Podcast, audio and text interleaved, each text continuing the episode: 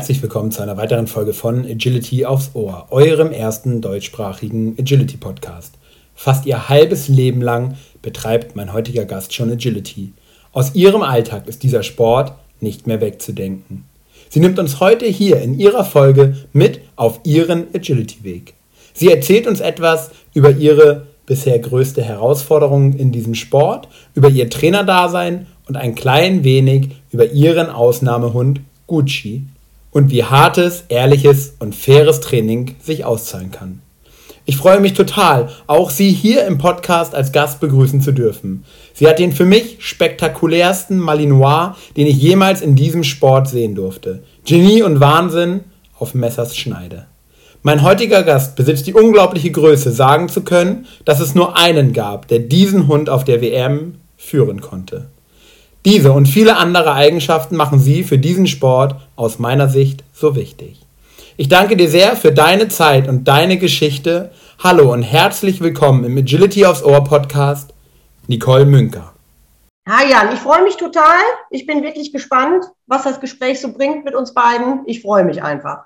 Ja, sehr cool. Dann nimm uns doch mal mit. Wann und wo hat alles angefangen? Ja, ähm, ich bin ja schon ein bisschen älteres Semester, in Anführungsstrichen. Also ohne Sport und Hunde habe ich seit über 20 Jahren, ich glaube so ungefähr 22 Jahre, ich kann das gar nicht mehr so genau auf die Kette bringen. Ähm, ich war Anfang 20, da bin ich zum ersten Hund wirklich gekommen. Wie die Mutter zum Kinde. Irgendwie ging das relativ ähm, ungeplant wollte ich gerne einen Hund haben, aber meine, da habe ich noch bei meinen Eltern gewohnt und da war natürlich, nee, oh, hier kommt kein Hund ins Haus, wie das ja so ist. Und dann hat wirklich ein Bekannter von mir sich zwei Welpen geholt, deutsche Schäferhunde, und wollte aber nur einen behalten. Ja, und der eine ist dann bei mir gelandet. Also das ging wirklich relativ schnell und ungeplant und dann hatte die Münker einen Hund. Wa? Ja, Bombe. Und dann war er da. Und dann? Dann war er da, ähm, war ein bisschen kompliziert, weil, wie gesagt, ich habe noch bei meinen Eltern zu Hause gewohnt. Meine Eltern waren zu der Zeit im Urlaub. Ähm, und ähm, war natürlich, es musste sein, dass der Hund draußen eine Hundehütte hat, weil die ja immer gesagt haben, der Hund kommt nicht ins Haus. Also habe ich dann schön draußen eine Hundehütte gebaut mit Bekannten. Und ähm, da war der Hund dann genau, ich glaube, drei Stunden drin, bevor meine Eltern den dann ins Haus geholt haben, weil der ja so süß war und wie das ja so immer so ist, war am Anfang sind sie ganz dagegen und dann fanden sie super und ähm, ja, dann habe ich die halt angerufen im Urlaub und habe gesagt, ja Mama, Papa, ähm, wir haben jetzt einen Hund, der ist jetzt gerade hier eingezogen, auch schon bezahlt und gekauft. Sie waren nicht sehr begeistert, muss ich ehrlich sagen. Ähm, aber Gott sei Dank haben sie das so hingenommen, weil die kannten mich ja, die wussten auch, dass ich die Verantwortung übernehme, das war denen schon klar, also das war alles entspannt. Ja, wie gesagt, dann haben wir eine Hundehütte gebaut für viel Geld, die dann, wie gesagt, drei Stunden benutzt wurde und dann ist der Hund ins Haus gezogen. Ganz süß. Ja, top. Und dann mit dem Hund gemeinsam das erste Mal irgendwo mal auf dem Hundeplatz gewesen. Ja, also ich muss sagen, ich hatte ja gar keine Ahnung von Hundeerziehung, Hundeausbildung, geschweige denn Agility. Das war für mich alles Neuland. Habe ich mich auch damals noch gar nicht mit beschäftigt, wo ich die gekriegt habe. Also ich hatte eine Hündin, eine deutsche Schäferhündin, die Sheila hieß die. Ähm, und da habe ich, ich bin damals auf den IRJGV-Platz in Siegen, ich habe ja noch in Siegen gewohnt damals, ähm, wirklich IRJGV, das war für mich damals gar kein Begriff, war halt der nächste Verein bei uns, da bin ich dann hin. Ja, und wie der IRJGV halt so ist, da hast du halt so ein bisschen gespielt mit dem Hund, so Welpengruppe und alles so just for fun wirklich. Habe ich auch gemacht, war auch ein super Hund, habe den auch, glaube ich, relativ gut erzogen dann. Und dann habe ich irgendwann, da war die, glaube ich, auch schon zwei oder drei, gedacht, ach, so ein bisschen Hundesport oder ein bisschen Beschäftigung für den Hund wäre ja super. Und dann habe ich durch Zufall eine Anzeige in der Zeitung gelesen mit Agility und habe gedacht, rufe ich mal an, kümmere ich mich mal drum, gehe ich mal hin, gucke mir das mal an. Bin ich auch hingegangen, bei uns dann in der Gegend da oben, da war ein Wittgensteiner Land. Und dann bin ich wirklich da so zum Agility gekommen und habe da auch wirklich einen Tobi kennengelernt. Am also man mal, wie lange wir uns schon kennen, auch schon 100 Jahre wirklich, muss man einfach sagen. Da war der ja noch ganz klein. Also da war der, ich glaube, 16 oder so, war. Und da ähm, bin ich dann zum Agility gekommen, sprich dann auch mit gutem Trainer, mit dem Tobias. Ja, und so hat das alles so seinen Lauf genommen. Wa? Verrückt. Wahnsinn, was für eine lange Zeitspanne. Was fasziniert dich an dem Sport so sehr, dass du bis heute dabei geblieben bist? Ja, das frage ich mich manchmal auch. das ist eine sehr gute Frage. Nein, also erstmal, ich liebe Hunde, gar keine Frage. Ich ähm, mag gern Sport. Ähm, gut, der Tobi wird das wahrscheinlich anders sehen, weil er immer schimpft beim Training, aber ähm, Ich mag einfach die Bewegung, die Beschäftigung mit dem Hund. Teambuilding mit dem Hund finde ich total wichtig, mag ich total mit dem Hund auf einer Ebene zu sein, sich mit dem Hund zu beschäftigen. Ähm, ja, auch so ein bisschen der Ehrgeiz im Hundesport. Ne? Man will ja auch gut sein, man will den Hund gut ausbilden, man will den Hund gut präsentieren, man will selber da auch ähm, zeigen, was man gelernt hat, was man kann. Das ist so die Faszination, wo ich sage, ähm, ja, deswegen bin ich wahrscheinlich schon so lange dabei. Wahnsinn. Und wenn du mal die letzten 20 Jahre so ein bisschen Revue passieren lässt, wie hat sich der Sport aus deiner Sicht entwickelt? Also für mich auf jeden Fall positiv. Wenn ich schon mal so Videos von vor 20 Jahren oder auch vor 15 Jahren sehe, wie die Parcours sind, wie wir die Hunde ausgebildet haben, Stichpunkt Kontaktzonengeräte, war. Das, also für mich hat sich der Sport definitiv positiv entwickelt, ähm, mit Schnelligkeit, Beweglichkeit, viel bessere Laufwege für den Hund. Ähm, also leider Gottes nicht immer in den Parcours, auch heutzutage nicht, aber in der Regel bei guten Richtern hat man ja wirklich super Laufwege für die Hunde. Denke ich einfach, dass der Sport sich positiv entwickelt hat und auch, glaube ich, auch noch positiver entwickeln wird in der Zeit, in der Zukunft. Denke ich auf jeden Fall. Oh, cool. Lass uns da mal reingehen. Was glaubst du, was für eine Entwicklung wird in der kommenden Zeit stattfinden? Na, ich denke, die Entwicklung geht auf jeden Fall so weiter, wie sie jetzt die letzten Jahre wirklich so stattgefunden hat bisschen grenzwertig ist natürlich immer, finde ich jetzt aus meiner Meinung, ist ja immer so ein bisschen schneller, höher, weiter. Das ist ja immer so ein bisschen das Credo. Ähm, da finde ich, muss man halt immer gucken, ob unsere Hunde das auch noch leisten können. Das ist ja immer so ein bisschen die Frage, ähm, können sie das, schaffen sie das? Oder geht man da an die Grenzen der Hunde? Obwohl ich da auch immer denke, da ist auch jeder Hundebesitzer selber für verantwortlich. Ähm, man kann ja irgendwann auch Stopp sagen, finde ich jetzt persönlich, ist ja meine Aufgabe auch. Ich habe ja die Verantwortung für meine Tiere.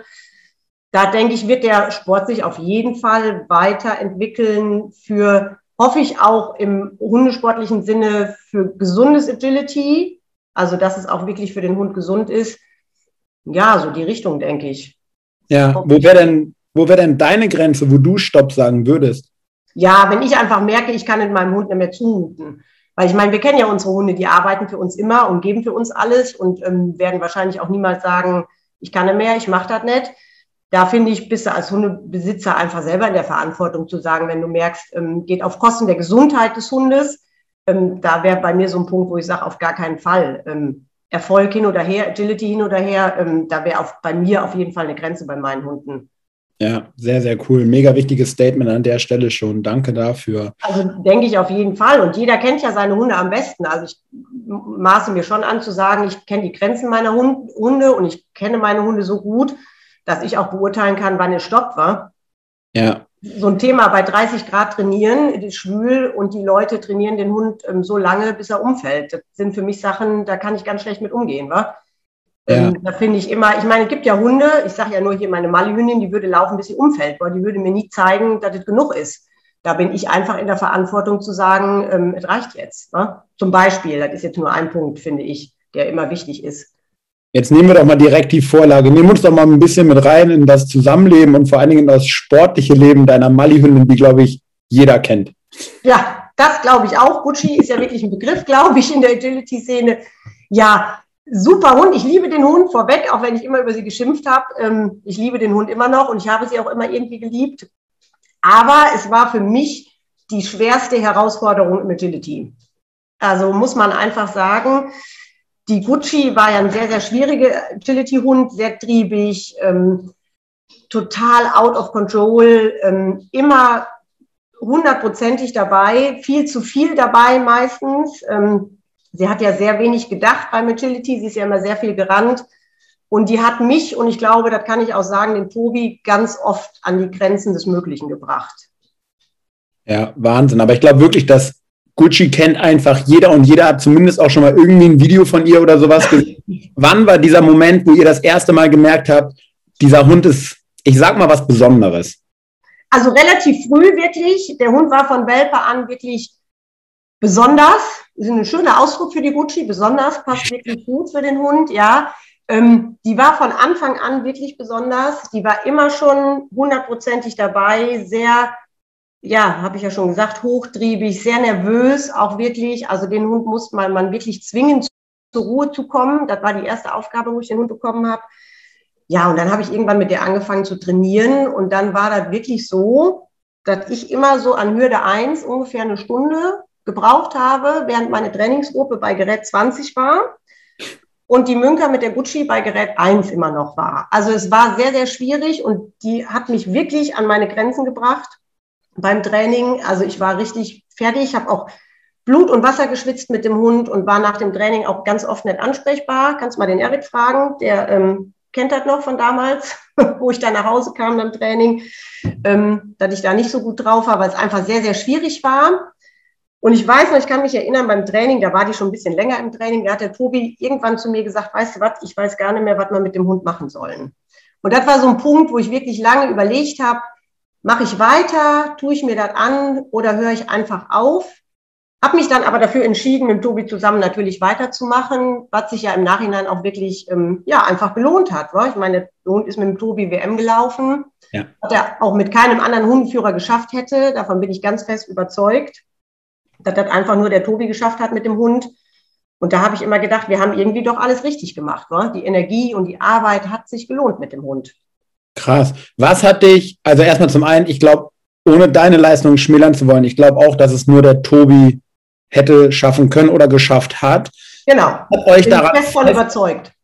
Ja, was hat euch daran festhalten lassen? Warum hast du nicht aufgegeben in dem Moment? Ja, ich glaube einfach, weil ich den Ehrgeiz hatte. Ich wollte das einfach schaffen.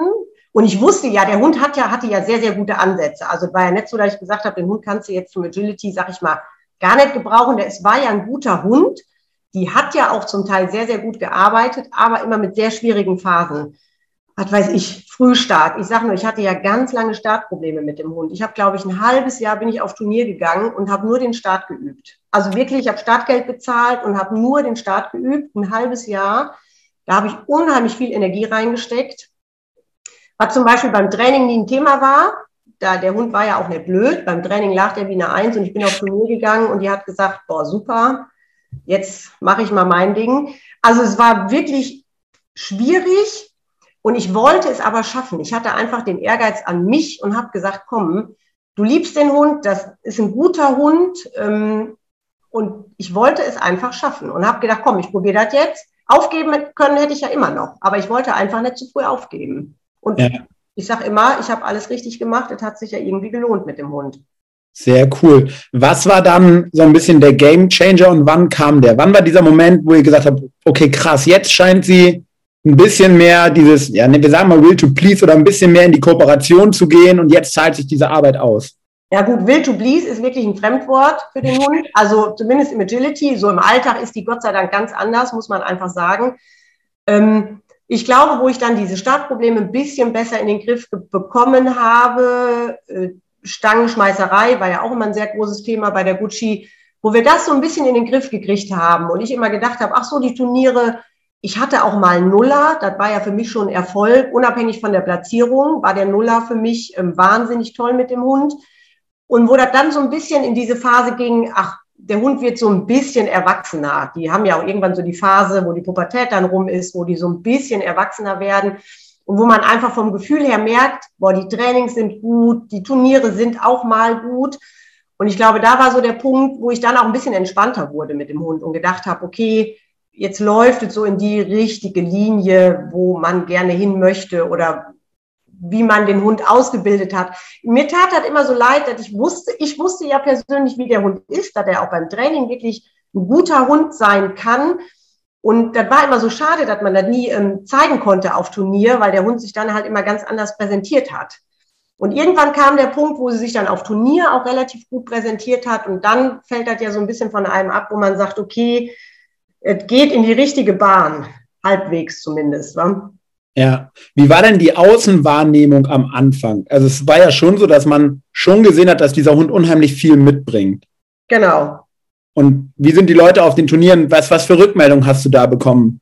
Naja, gut, ähm, zwischen Rückmeldungen ähm, ins Gesicht und Rückmeldungen hinterm Rücken ist ja immer ein Riesenunterschied. Das war ja auch schon immer so in der Agility-Szene. Also ich glaube, viele haben im, also ich habe immer sehr, sehr viele gut gemeinte Tipps gekriegt wo ich immer gesagt habe, ja, ist total nett von euch.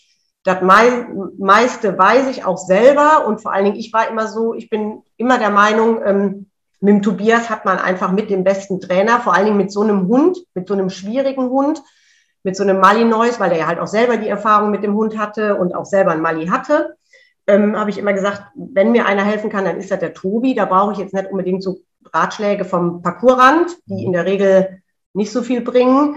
Ähm, ja, muss man ja immer sagen, weil ich finde, man kann soweit immer erst beurteilen, wenn man auch so einen Hund mal geführt hat.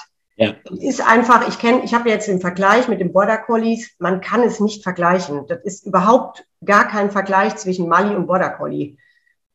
Und ähm, da kamen halt immer gute, also gut gemeinte Tipps. Und ich glaube, es war hint, hinterm Rücken, wurde natürlich immer viel gesprochen, so nach dem Motto, ach guck mal, die Münker mit dem Hund kriegt das gar nicht auf die Kette.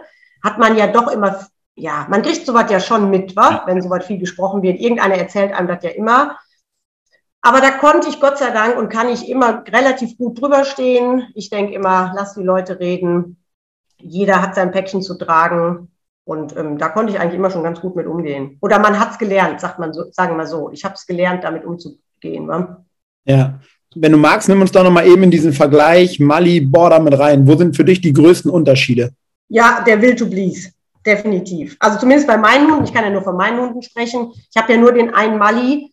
Ähm, also meine Border Collies ähm, haben einen absoluten Will to Bleed, sind ganz einfach in der Ausbildung ähm, ganz anders. Die wollen, die geben sich Mühe, die denken mit.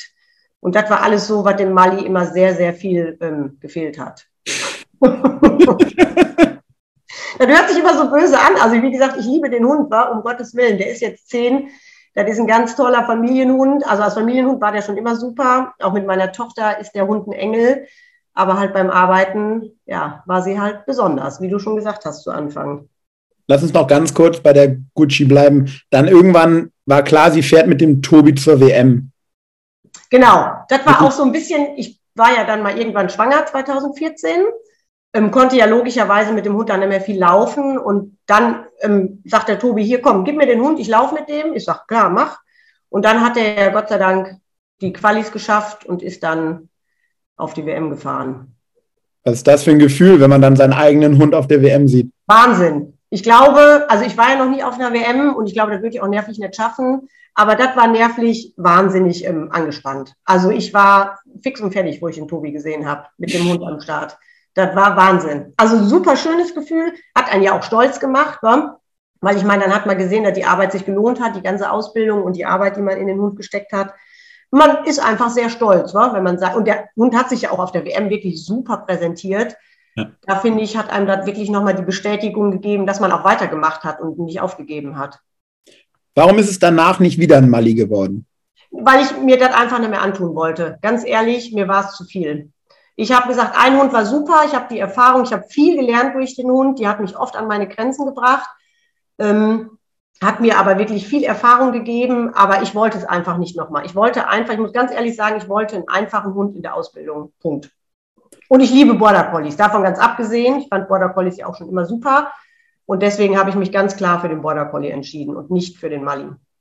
Und dann kam er der Border Collie und wie sehr musstest du dann in deinem Kopf doch noch ja, dich umstellen auf diesen, auf diese vermeintlich dann leichtere Aufgabe? Oder war das Ach, einfach, ging einfach? Also das ging einfach wirklich. Da muss ich sagen, musste ich mich gar nicht viel, also klar, fürmäßig musste ich mich bestimmt oft umstellen, weil so ein Mali einfach anders zu führen ist wie so ein Border Collie. Aber von der Ausbildung, ähm, das lief einfach. Also ich hatte auch wirklich immer sehr Glück mit meinem Border College bislang. Immer ganz liebe Hunde, auch von der Ausbildung sehr einfach. Ähm, das hat wirklich, das war für mich eine richtige Erholung beim Training. Ja, ist so. Das äh, muss man einfach sagen. Das war, ich liebe die Trainings mit meinem Border Collies, weil die einfach in der Regel immer entspannt sind und nett und klar machen die Fehler oder ich mache Fehler, gar keine Frage, weil darum geht es ja nicht aber immer dieses, man muss sich durchsetzen und ähm, man muss den Hund so krass in die Bahn lenken. Das war beim Border Collie, also bei meinen zumindest nie ähm, Thema bislang. Was ist dir wichtig bei deinen Hunden in der Ausbildung deiner Hunde? Ähm, eine gute Ausbildung ist mir wichtig, dass sie altersgerecht ausgebildet sind. Also ich bin nie einer, der jetzt schon mit ähm, ganz früh anfängt. Meine Hunde dürfen immer erstmal auch wirklich Welpe sein und Junghund sein. Klar macht man im Alltag so ein bisschen was beim Spazierengehen, rechts, links, so diese Basics, die man später braucht. aber alles spielerisch und wirklich in ähm, geringer Dosis. Ich bin da keiner, der sofort ähm, da auf den Agility-Platz geht und ganz früh mit den Hunden irgendwas macht. Ähm, und dann ist mir wirklich die gute Ausbildung wichtig, die Basics, dass der Hund ähm, langsam aufgebaut wird, das versteht, was er tun soll, was ich ihm gerne beibringen möchte, dass man sich die Zeit nimmt, was mir schon mal ein bisschen schwerfällt, weil ich eigentlich ein sehr ungeduldiger Mensch bin. Das haben meine Hunde mir auch immer sehr gezeigt, dass es nicht immer so ist, sondern dass man auch ein bisschen die Geduld haben muss in der Ausbildung. Ja, und ein guter Trainer, der mich unterstützt und der drauf guckt und mir immer noch mal Tipps gibt, das ist mir wirklich sehr, sehr wichtig. Ja, cool. Jetzt bist du selbst ja auch als Trainerin unterwegs. Magst du uns da noch mal ein bisschen mit reinnehmen? Ja, also ich bin ja auch schon ich glaube jetzt im HSZ, der HSZ hat dieses Jahr zehnjähriges Jubiläum. So lange bin ich auch wirklich da schon als Trainer tätig. Macht mir mega Spaß. Wie gesagt, ich mache das ja nur im Nebenberuf noch ein bisschen, ähm, neben meinem Hauptberuf. Macht mir sehr viel Spaß. Ich liebe auch Junghundeausbildung. Also ich mag ganz gerne junge Hunde auszubilden, weil ich das immer total schön finde, wie man die Erfolge sieht der Ausbildung. Was weiß ich, die fangen mit neun, zehn Monaten an und man fängt ganz normal Training mit denen an und dann sieht man die ein halbes Jahr später und denkt, boah, was ein toller Hund und gut ausgebildet, gute Basics. Also das finde ich immer sehr, sehr schön, wenn man so die, die Lorbeeren seiner Arbeit einfach irgendwann ernten kann und sieht, ähm, wie gut die Hunde geworden sind. Das ähm, mag ich total gerne. Ja, cool. Was würdest du sagen, wie ist denn Nicole als Trainerin? Was erwartet mich, wenn ich zu dir ins Training komme? Also ich glaube, ich bin eine nette Trainerin. Also so kriege ich zumindest meistens immer die Rückmeldung. Ähm, ich verlange schon viel von meinen Leuten. Ich glaube aber, dass ich schon auch verständnisvoll bin. Wenn einer jetzt sagt, hier, pass auf, ich habe heute einen schlechten Tag oder heute ist irgendwas, ich ähm, bin nicht so fit. Ich versuche immer Rücksicht auf die Leute zu nehmen und ich versuche immer jedes Team individuell zu betrachten. Muss man sich ja immer noch mal zurückrufen, weil man wird ja auch irgendwann so ein bisschen betriebsblind, wenn man das ganz lange macht, finde ich. Ähm, da muss man sich ja irgendwann auch nochmal auf den Einzelnen besinnen und wirklich sagen, der hat das Problem, das Team möchte gerne das machen. Und jeder Hund ist ja auch wirklich unterschiedlich. Ich habe auch viele verschiedene Rassen im Training. Weiß ich, ein Border Collie ist anders wie ein Schäferhund oder ein Malinois ähm, oder ein Aussie oder wie auch immer. Ähm, also ich versuche immer jedes Team zu betrachten als individuelles Team und da auch wirklich ähm, individuell drauf einzugehen. Ja, cool. Wie sehr profitierst du davon, dass ihr bei euch im Hundesportzentrum so eine hohe Qualität und eine hohe Dichte an sehr guten Trainern habt? Ach, mit Sicherheit viel. Jetzt habe ich immer, wie gesagt, den Vorteil, ich bin ja so ein bisschen, ich sage ja Trainingskind vom Tobi. Also ich habe ja praktisch bei dem gelernt, hört sich jetzt blöd an, aber ist ja so, weil ich den einfach schon so lange kenne und auch wirklich von der Pike auf, von dem einfach trainiert wurde und Agility gelernt habe, glaube ich, habe ich da immer wirklich einen großen Vorteil, dass ich immer bei ihm trainieren konnte. Und da habe ich mit Sicherheit ganz viel mitgenommen. So den roten Faden vom Training habe ich bestimmt, also habe ich mit Sicherheit vom Tobias und ähm, sehe ich auch so ein bisschen als Vorteil. Und ähm, klar, man hat, jeder hat ja seinen eigenen Trainingsstil. Ich habe mit Sicherheit auch viel von meinen Sachen mit reingebracht. Und ich glaube, so diese Kombi ist ganz gut gelungen, hoffe ich. Und dadurch, dass wir immer gute Trainingsmöglichkeiten haben bei uns, ähm, ist das für uns natürlich ähm, wirklich ein riesen, riesengroßer Vorteil. Und ich habe das HSZ in zehn Minuten von mir zu Hause, ist natürlich auch nochmal super, muss man einfach sagen, mit sehr guten Trainern. Also besser kann es eigentlich gar nicht sein.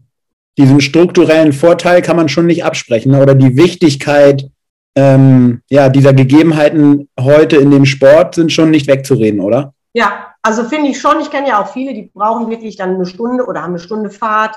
Oder je nachdem, wo man wohnt, hat man ja keine Halle in der Nähe. Ich glaube, das ist schon ein sehr, sehr großer Vorteil in der heutigen Zeit, dass man eine Indoor-Halle hat mit guten Trainern.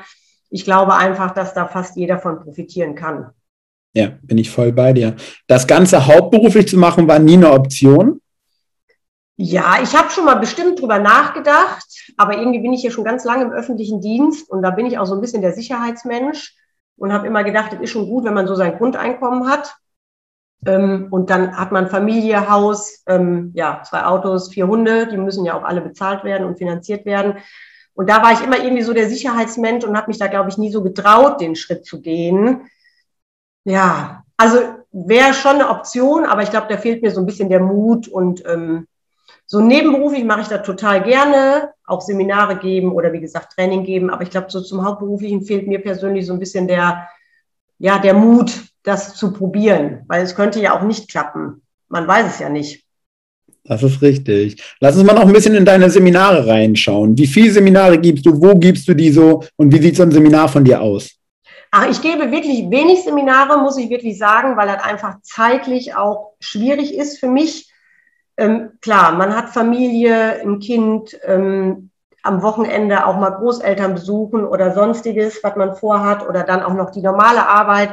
Deswegen ich, bin ich da wirklich zeitlich begrenzt, ähm, dass ich viel Seminare geben kann. Also wenn du hochkommt, glaube ich, sind das mal zwei Seminare im Jahr.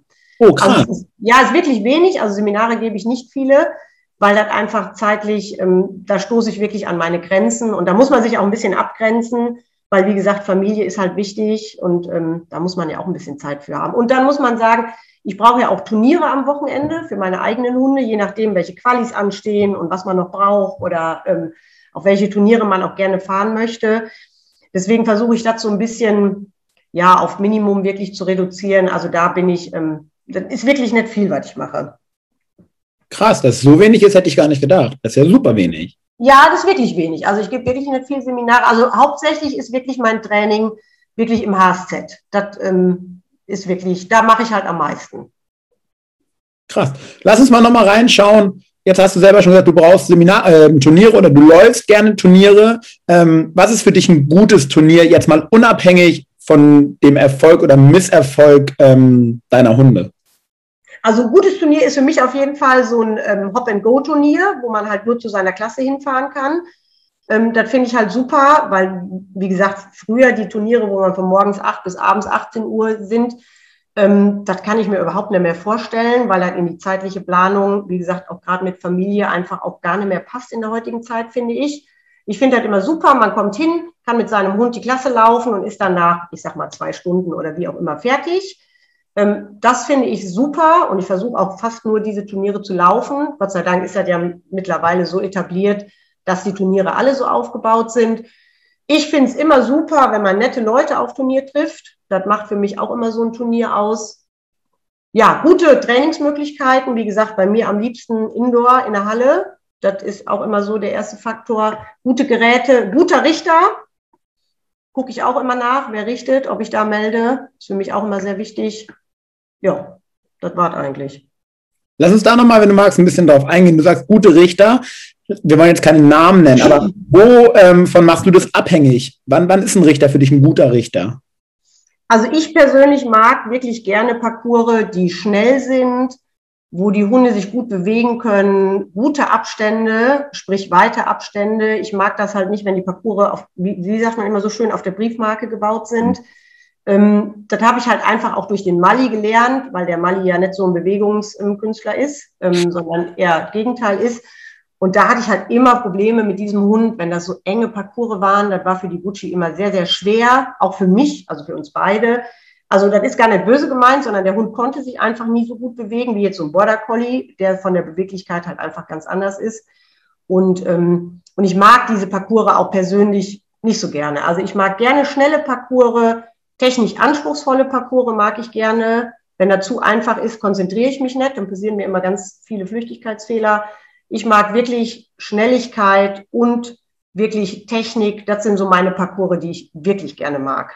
Ja, bin ich voll bei dir. Sehen so auch deine Trainingsparcours aus? Ja, da habe ich das Glück, ähm, dadurch, dass ich am HZ bin und da steht immer ein Parcours, trainiere ich in der Regel den Parcours von Tobi oder vom Daniel oder so oder von der Bo. Ähm, das heißt, da haben wir eigentlich, finde ich, in der Regel immer solche Parcours stehen, die so sind, wie ich sie mag. Ja, sehr cool. Würdest du sagen, dass die Entwicklung des Sports aus den Hundesportzentren in die Turniere geht? Oder würdest du sagen, der Trend wird auf den Turnieren vorgegeben und die Trainer holen es dann in die Zentren? Nee, ich glaube eher ersteres. Ich glaube, dass die Hundesportzentren schon sehr wegweisend sind, waren und auch sein werden, denke ich. Allein die, die Qualität der Ausbildung, ähm, die Entwicklung der Ausbildung, ähm, die Qualität der Trainer, die ist ja auch nach wie vor wirklich bei den meisten, also bei allen, glaube ich, sehr, sehr gut in den Hundesporthallen. ähm, ich glaube schon, dass das zum Teil auch wirklich mit auf die Turniere gegeben wird. Ja. Wenn der Richter es dann umsetzt, ist ja immer die Frage, wa? Also das ist ja auch immer, jeder Richter hat ja so seinen eigenen Stil, was ja auch völlig okay ist, muss man ja auch nicht immer mögen. Aber ähm, finde, das ist dann halt schon sehr abhängig, so ein Turnier dann auch vom Richter, ähm, was der für Parcours stellt. Sehr, sehr cool, bin ich voll bei dir mit der Meinung. Welchem Stellenwert, du hast es eben ein bisschen schon anklingen lassen, welchen Stellenwert gibst du diesen Hundesportzentren, gerade wenn wir so ein ganz kleines bisschen, ich erlebe auch immer eine, eine kritische Gegenstimme, die dann kommt, ähm, die das alles nicht ganz so gut findet, kann ich in gewissen Punkten auch verstehen. Vereine monieren ein bisschen ein Vereinssterben. Mhm. Ähm, lässt uns da noch mal ein bisschen an deinen Gedanken teilhaben, wenn du magst? Ja, gut, ähm, da kann ich gar nicht so viel sagen, weil ich, wie gesagt, schon seit Jahrzehnten gefühlt nicht mehr im Verein trainiere oder seltenst ähm, bei so Vereinsturnieren auch laufe. Ich laufe die eigentlich auch schon gerne. Also ich bin jetzt da gar kein Gegner, ähm, da zu laufen. Wie gesagt, ich finde das halt immer nur schwierig, die Wetterbedingungen, wenn du draußen läufst auf einem Vereinsgelände. Dann hast du einen unebenen Boden. Dann hast du vielleicht nicht die neuesten Geräte, die nicht mehr so sicher sind. Das sind für mich alles so Sachen, die ich dann halt abwäge. Und jetzt leben wir halt in Deutschland, wo man im Sommer nicht immer davon ausgehen kann, dass man auch trockenes Wetter hat, sondern da kann halt auch mal ein ganzes Wochenende im Juli regnen. Ähm, mag ich halt nicht so für Turnier. Ähm, da hole ich mir halt immer den Vorteil, dadurch, dass wir so viele Hallen hier in der Umgebung haben, können wir eigentlich jedes Wochenende in irgendeine Halle laufen.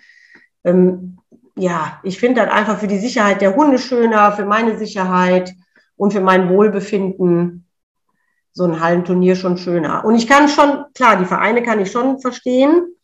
Die ähm, profitieren natürlich nicht unbedingt von den Hundesporthallen, aber ich glaube schon, dass das auch die Zukunft hauptsächlich sein wird. Also da bin ich schon von überzeugt. Das es wird, gibt ja auch immer mehr Hallen und immer mehr Leute trainieren in Hallen und ich glaube schon, dass das wirklich die Zukunft auch vom Agility sein wird. Ja, bin ich auch komplett bei dir. Wenn du Deutschland und vielleicht machen wir es sogar noch ein bisschen kleiner, den Hotspot NRW ähm, dir mal auf die ganze Welt bezogen anschaust, würdest du mitgehen und sagen, dass das schon der Spot ist, in dem neue Dinge kreiert werden und in dem für die komplette Szene auch wegweisende Dinge ins Leben gerufen werden? Ah, gute Frage. Also ich glaube schon, weil ich denke, die gerade die Trainer, die drei ähm, Trainer, die wir im HSZ haben, die sind ja weltweit bekannt, alle, glaube ich, und ähm, sind ja auch weltweit unterwegs. Also ich glaube, das ist jetzt nicht unbedingt nur auf der HSZ begrenzt. Es gibt ja auch andere Hundesporthallen, die haben ja auch gute Trainer, um Gottes Willen. Also ich glaube, sind ja auch viele in NRW oder hier angrenzend. Ähm, glaube ich schon, dass das auch wegweisend ist. Also ich kenne ja jetzt so zum Beispiel die Jungs geben ja auch viele Seminare im Ausland und die sind ja auch sehr, wie, wie heißt das so schön, begehrt als Seminarleiter. Und ich glaube schon, dass viele Ausländer oder auf der europaweit, weltweit auch schon von diesem Wissen profitieren. Bin ich schon ähm, der Meinung, dass das wirklich so ist. Was glaubst du, welche Attribute neben dem fachlichen Wissen sind es, die gerade, ich sag mal, uns deutschen Trainer schon europaweit so begehrt machen? Ja, ich glaube schon, da macht natürlich der Erfolg unheimlich viel aus. Klar, jeder will ja irgendwie oder will einen haben, der ähm, gut läuft, der Erfolge hat oder will von so einem trainiert werden. Ähm, ich glaube, was einfach auch bei den Jungs wirklich so ein ähm, Indikator für einen guter Trainer, guten Trainer ist oder auch für einen begehrten Trainer ist einfach, die sind schon so lange so gut, ich glaube, das ist einfach so wichtig. Und jetzt nehme ich jetzt mal ein Beispiel. Ich nehme jetzt mal den Tobi, weil ich mit dem halt so am meisten und den kenne ich einfach am längsten. Ähm, ich finde es einfach so ein Trainer, der mit allen Hunden gut laufen kann und das schon über Jahrzehnte. Und das finde ich, muss man halt einfach mal schaffen. Das finde ich, macht einen guten Trainer einfach aus. Und wenn man dann noch menschlich auch noch nett ist, dann ist ja eigentlich alles perfekt. Ja, bin ich voll bei dir, komplett.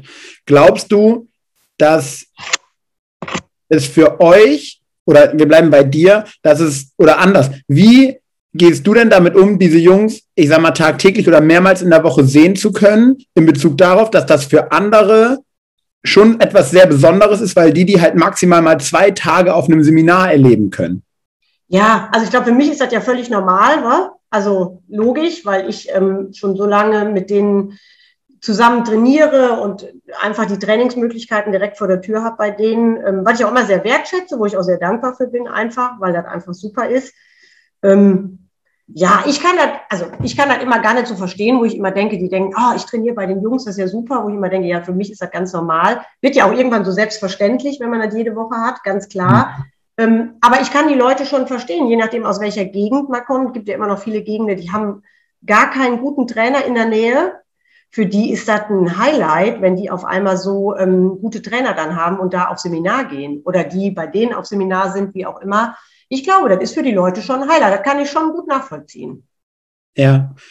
Haken wir da nochmal kurz ein. Was glaubst du, woran liegt es, dass wir immer noch, und ich erlebe es so, dass es wirklich auch viele Gegenden sind, wo wir noch keine Halle und keine guten Trainer haben? Ja, gut, ich kann das jetzt hier, weil, wie gesagt, wir sind ja hier wirklich überflutet von guten Trainern und guten Hallen. Ich kann das immer gar nicht so nachvollziehen. Gibt ja immer noch, man hört immer so von Leuten, die dann erzählen, ach, bei uns ist ganz schlecht. Wir haben weder gute Trainer noch eine Halle in der Nähe von 200 Kilometern. Hm. Das ist ja Wahnsinn. Ja, keine Ahnung. Ich weiß nicht, ob, gut, NRW ist natürlich auch so ein Hotspot. Wir sind natürlich auch hier viele Einwohner in NRW. Ich denke mir, das sind halt viele Gegenden, wo, ja, wo Agility vielleicht auch nicht so viel betrieben wird, wie jetzt bei uns, in NRW jetzt speziell, ähm, wo vielleicht auch wirklich viel, ja, ich sag mal, viel Land ist, also viel, also die ländlicheren Gegenden. Ich glaube, die sind da wirklich so benachteiligt, so wie ich das mitkriege. Das kann ich jetzt, wie gesagt, gar nicht so beurteilen, weil ich aus so einer Gegend halt einfach nicht komme und das einfach gar nicht kenne. Immer nur vom Hören sagen. Ja, switchen wir nochmal zurück auf dich und deine Hunde. Was ist dein Wunsch oder was würdest du gerne in den nächsten Jahren mit deinen Hunden noch erreichen dürfen? Ach, ich will ähm, gerne gut sein mit meinen Hunden, wie wahrscheinlich auch jeder. Ich ähm, versuche mein, mein, meinem jungen Hund jetzt, dem Nachwuchshund, hoffe ich, eine gute Ausbildung zu geben. Ähm, ich hoffe für die ältere, für die Nike, die ist ja jetzt auch schon sechs. Ähm, durch Corona ist jetzt ja, ja viel ja, verloren gegangen, auch viel Zeit für die Hunde einfach. Ähm, dass die vielleicht nochmal die WM-Qualis mitläuft, die deutsche Meisterschaft, einfach nochmal so ein paar schöne Sachen mit dem Hund erreichen und mitlaufen. Mit dem jungen Hund eventuell dann auch, je nachdem, ähm, wie läuft. Also schon, ich freue mich wieder auf die Turniere, ich freue mich auch wieder auf die größeren Veranstaltungen, ähm, wenn die jetzt so langsam wieder starten, hoffentlich ähm, zum Ende des Jahres oder dann auch nächstes Jahr. Ähm, ja, da freue ich mich einfach drauf, da nochmal wirklich ein paar Sachen mitzulaufen und ähm, im besten Fall auch noch gut zu sein. Da freut man sich ja immer. Ja. Cool. Und wenn wir am Ende jetzt noch einmal auf den Sport schauen und an der Stelle wünscht dir was spielen würden, was würdest du dir für den Sport wünschen? Was würde ich mir für den Sport wünschen? Ja, ich würde mir wünschen, ich habe manchmal so das Gefühl, der Sport geht immer mehr dahin, dass nur noch die ersten Plätze wichtig sind, was sie ja auch meistens sind für irgendwelche Qualifikationsbedingungen. Ich würde mir manchmal wünschen, dass auch so ein zweiter oder ein dritter oder auch mal ein vierter Platz, wenn man null Fehler gelaufen ist, ähm, auch ein bisschen mehr gewürdigt wird, weil ich finde immer, Agility wird immer besser, kommt immer mehr Konkurrenz, kommen immer mehr gute Hunde oder sind auch immer mehr gute Hunde da und kommen immer mehr gute Nachwuchshunde.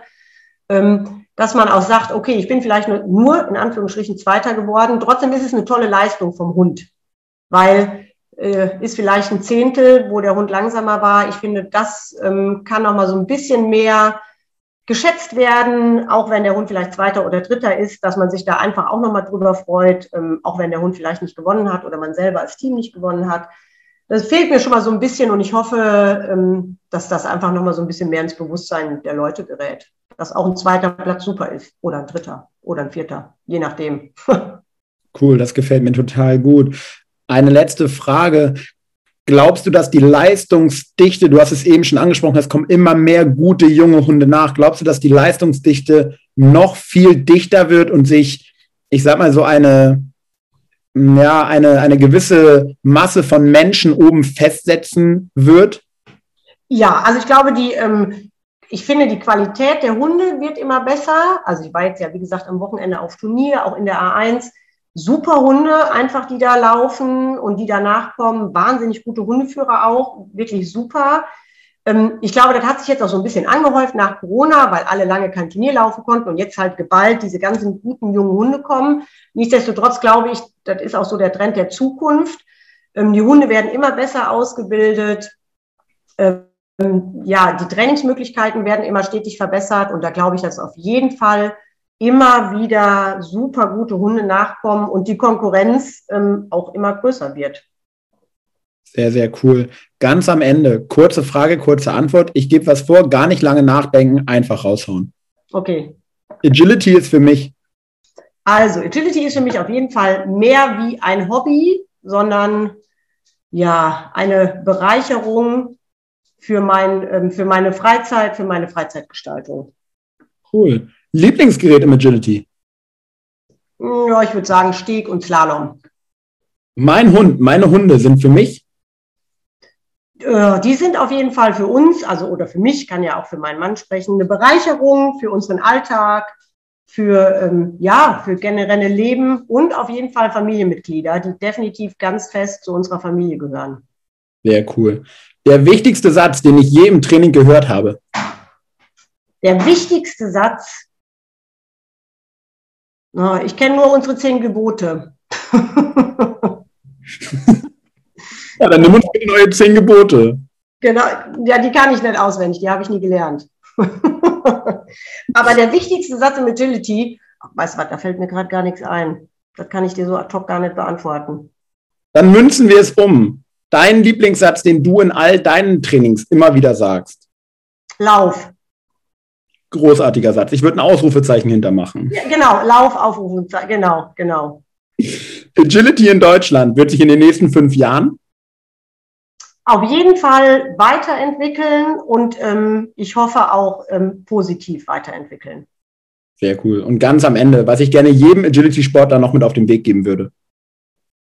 Ähm, ja, denkt an eure Hunde. Erfolg ist super, aber ich finde die Gesundheit und ähm, die ähm, Ausbildung der Hunde, eine, die gute Ausbildung der Hunde und die hundgerechte oder artgerechte Ausbildung ähm, sollte man immer im Hinterkopf behalten und auch genau so danach handeln. Sehr, sehr cool. Nicole, vielen, vielen Dank für deine Zeit und für das, wie ich finde, wundervolle Gespräch. Gerne, Jan. Ich habe zu danken, hat mir sehr viel Spaß gemacht mit dir. Das freut mich. Ich wünsche dir noch einen schönen Tag und ich würde mich freuen, wenn wir voneinander hören. Gerne. Ciao. Jo, ciao.